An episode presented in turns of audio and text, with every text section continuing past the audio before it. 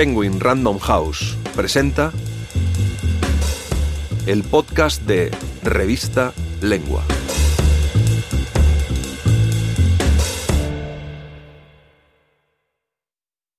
La campaña de Carlos Fuentes y las revoluciones latinoamericanas. La aventura continúa. Por Agustina Bazterrica. Narrado por Cristina González. Tres amigos viven y recorren América Latina durante los turbulentos años de las guerras por la independencia. Pero no solo atraviesan el continente, también recorren la distancia entre esos ideales de emancipación y la vida de las personas que habitan el continente y luchan por su libertad.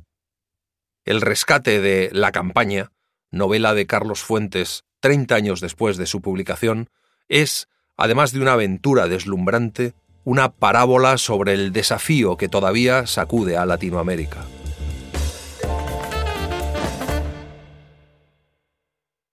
Al abrir las páginas de la campaña del escritor mexicano Carlos Fuentes, ingresamos en una zona donde tiempo y espacio se fragmentan, se multiplican, creando un umbral de incertidumbres y revelaciones. Lo primero que escuchamos es el pulso del tiempo, uno de los emblemas e interrogantes de la novela. Casi al inicio leemos, Suenan los relojes de las plazas en estas jornadas de mayo y los tres amigos confesamos que nuestra máxima atracción son los relojes. Admirarlos, coleccionarlos y sentirnos por ello dueños del tiempo o por lo menos del misterio del tiempo. Una de las incógnitas que aborda Fuentes es la de la simultaneidad de tiempos que coexisten. Para dos de los amigos que permanecen en Buenos Aires, el tiempo se mueve con una medida propia a través de los relojes que ponen en hora y arreglan, viven un tiempo cristalizado, en el cual trazan mapas con los vaivenes imaginarios de ejércitos inexistentes, con la presencia de la ausencia, que es la definición perfecta de la historia. Para el tercer amigo, Baltasar Bustos, el tiempo está determinado por el viaje, por las coordenadas espaciales que recorren el mundo de la aventura, la inconclusión, lo impredecible, los excesos y la acción. La campaña, que refiere a la epopeya libertadora e independentista de la América colonial, se inicia en Buenos Aires, aún sede del Virreinato del Río de la Plata en 1810. Fuentes nos introduce en la aventura inaugural, la amistad de tres argentinos basada en los principios revolucionarios de la independencia americana.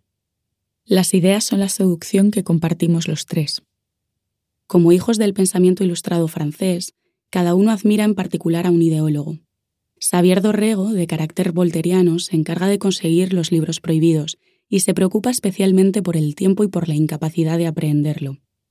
Manuel Varela, el impresor, que es la máscara sonriente de Diderot, asume la tarea de narrar la historia, y Baltasar Bustos, que se identifica con Rousseau, cree que la pasión nos lleva a recuperar la verdad natural, y es a través de la revolución que va a intentar reconectarse con ese estado de naturaleza y sellar su compromiso incondicional a la causa revolucionaria.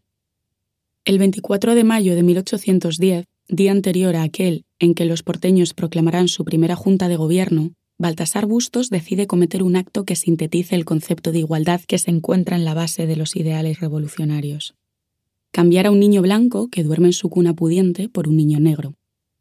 Quiere lograr lo impensado, destinar a un niño rodeado de privilegios al hambre, la pobreza y la discriminación, pero se desata un incendio en el palacio y el niño negro muere carbonizado. Los esfuerzos de los tres amigos por localizar el paradero del niño blanco que ha sido entregado a una esclava negra son inútiles, y Baltasar decide emprender un viaje para lograr el perdón de la madre del niño blanco, Ofelia Salamanca, la marquesa de Cabra, esposa del presidente de la audiencia del virreinato del Río de la Plata, de la cual se ha enamorado. En su larga marcha, Baltasar visita la casa paterna, donde el paisaje de la llanura pampeana le da la impresión de no avanzar, de adentrarse en un espacio y tiempos solidificados. Y es que el padre, estoico patriarca, encarna a los caudillos territoriales que, junto con su hija Sabina, se encapsulan en la tradición y los privilegios de clase avalados por la corona y redimidos por la Iglesia. Ellos quisieran vivir en un tiempo detenido, pero el petrofeudalismo se resquebraja cuando el gobierno central promulga la ley contra el nomadismo que obliga a los gauchos a emplearse en las estancias, exigiéndoles certificados de empleo. El padre y los gauchos no logran entender esta ley que coarta su libertad, y Baltasar no consigue comprender ese orden señorial. Los gauchos lo llenan de repulsión, los ve como negaciones ambulantes de la vida sedentaria que él identificaba como civilización Pero ese orbe, que el padre conduce con autoridad y omnipresencia, le revela a Baltasar que hay otras cargas de sentido en la palabra libertad, que él no solo no conoce, sino que, sobre todo, no se incluyen en su proyecto revolucionario. Se sorprende porque el nuevo orden trae una definición de libertad basada en el ideario de la Ilustración, pero el antiguo orden también tiene una definición de libertad, y el verdadero desafío revolucionario se plantea en la identificación de cómo el devenir temporal convive con estas dos concepciones. Los caballos salvajes y los perros cimarrones evocados a lo largo de la novela encarnan dos de las múltiples caras de la libertad. Los primeros son admirados y los segundos apaleados, perseguidos. La libertad no es suficiente sin la igualdad, sin la equidad, diríamos hoy, tampoco. Nuestro héroe continúa su viaje para luchar en el ejército del norte en el Alto Perú, transportarse al mundo mágico de las culturas indígenas milenarias que viven en el tiempo sin tiempo de los mitos y en los espacios solo transitados en las alucinaciones. Visitar la corte virreinal de Lima. Viajar a Santiago de Chile como espía del ejército revolucionario de José San Martín. Cruzar los Andes con el libertador argentino y, continuado con la búsqueda de Ofelia, llegar a Panamá para finalmente pisar las costas de Veracruz, donde el cura revolucionario Anastasio Quintana será el depositario de sus confesiones.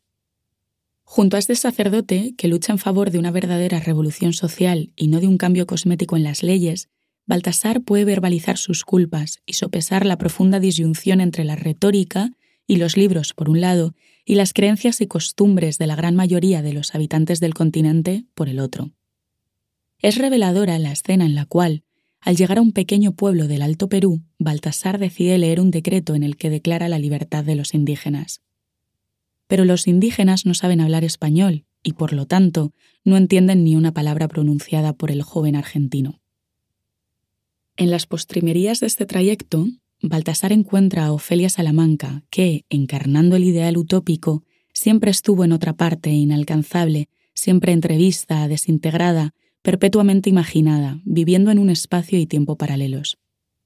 Es significativo que la noche del intercambio de bebés lo primero y lo único que vio Bustos fue la espalda de Ofelia, y que en su largo peregrinaje la imagen nunca llega a completarse.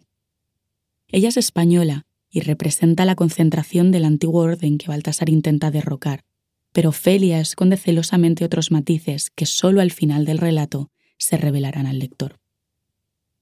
Para Baltasar Bustos, al inicio de su viaje, la dinámica revolucionaria se resume a un mundo que muere, el orden feudal colonial, y un mundo que nace, el mundo de la justicia y la libertad. Baltasar busca un principio unificador válido para la movilización revolucionaria.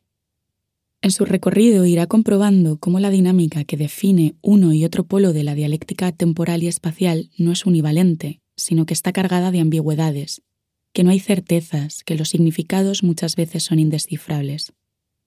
A lo largo de la exploración del mundo va descubriendo que lo existente es de una diversidad inconmensurable, y que hay una fisura trágica entre sus ideales y la vida de las personas concretas. Sus senderos comprensivos se bifurcan y va accediendo a las profundidades de su ceguera, va abriendo espacio a otras concepciones del proceso liberador, insospechadas al inicio del recorrido. Hay un episodio en El Dorado, por ejemplo, donde acompañado del viejo mestizo Simón Rodríguez, penetra en una tierra que ha sido sojuzgada por las leyes de la pobreza y la esclavitud pero también es una tierra liberada por la magia y el sueño. Y aquí se enfrenta con la evidencia de todo lo que no ha conocido ni visto, y comprueba la inmensa lejanía que hay entre los ideales teóricos y el mundo que supuestamente quiere independizar. Es en los dos sitios simbólicos en los que ingresa Baltasar, el Dorado y el burdel de Arlequín en Maracaibo, donde se confunde y se pierde en medio de espacios y tiempos multiplicados. Su experiencia a lo largo de un continente en armas es, fundamentalmente, un deambular de reconocimiento y asombro en medio de un juego de disfraces y espejos deformantes. En ellos, Baltasar ve el pasado indígena, el pasado español, el vivir en la contradicción de la diversidad, el saber que la historia se va haciendo con los retazos incompletos de tiempos simultáneos y multiplicados, que desafían la rigidez de los calendarios. La campaña, donde acontecen numerosos viajes, tanto geográficos por esa tierra utópica y desgarrada como internos, eróticos, revolucionarios, intelectuales, históricos, de identidad, y donde los personajes viven en un eterno desplazamiento, nos ayuda a imaginar posibilidades.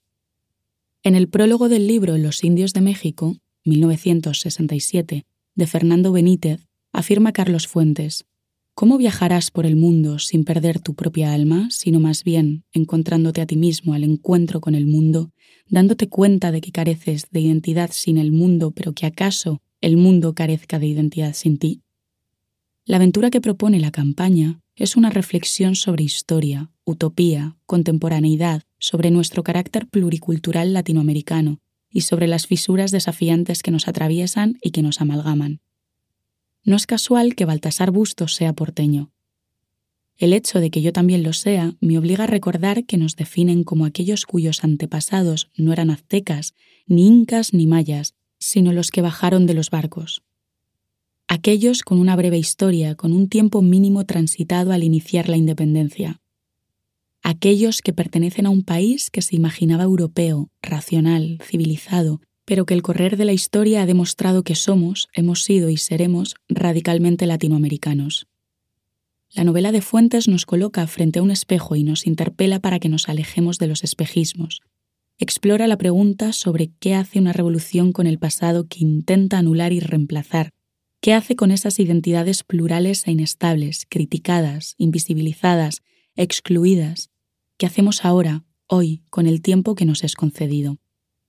Ocurre que lo seguimos preguntando porque, como dice Hannah Arendt, la fragilidad de la acción humana, su carácter impredecible y contingente, supone que cada nuevo acto de fundación surja sin garantizar el éxito, que la más libre de las acciones políticas puede acabar trayendo el bien, pero también el mal.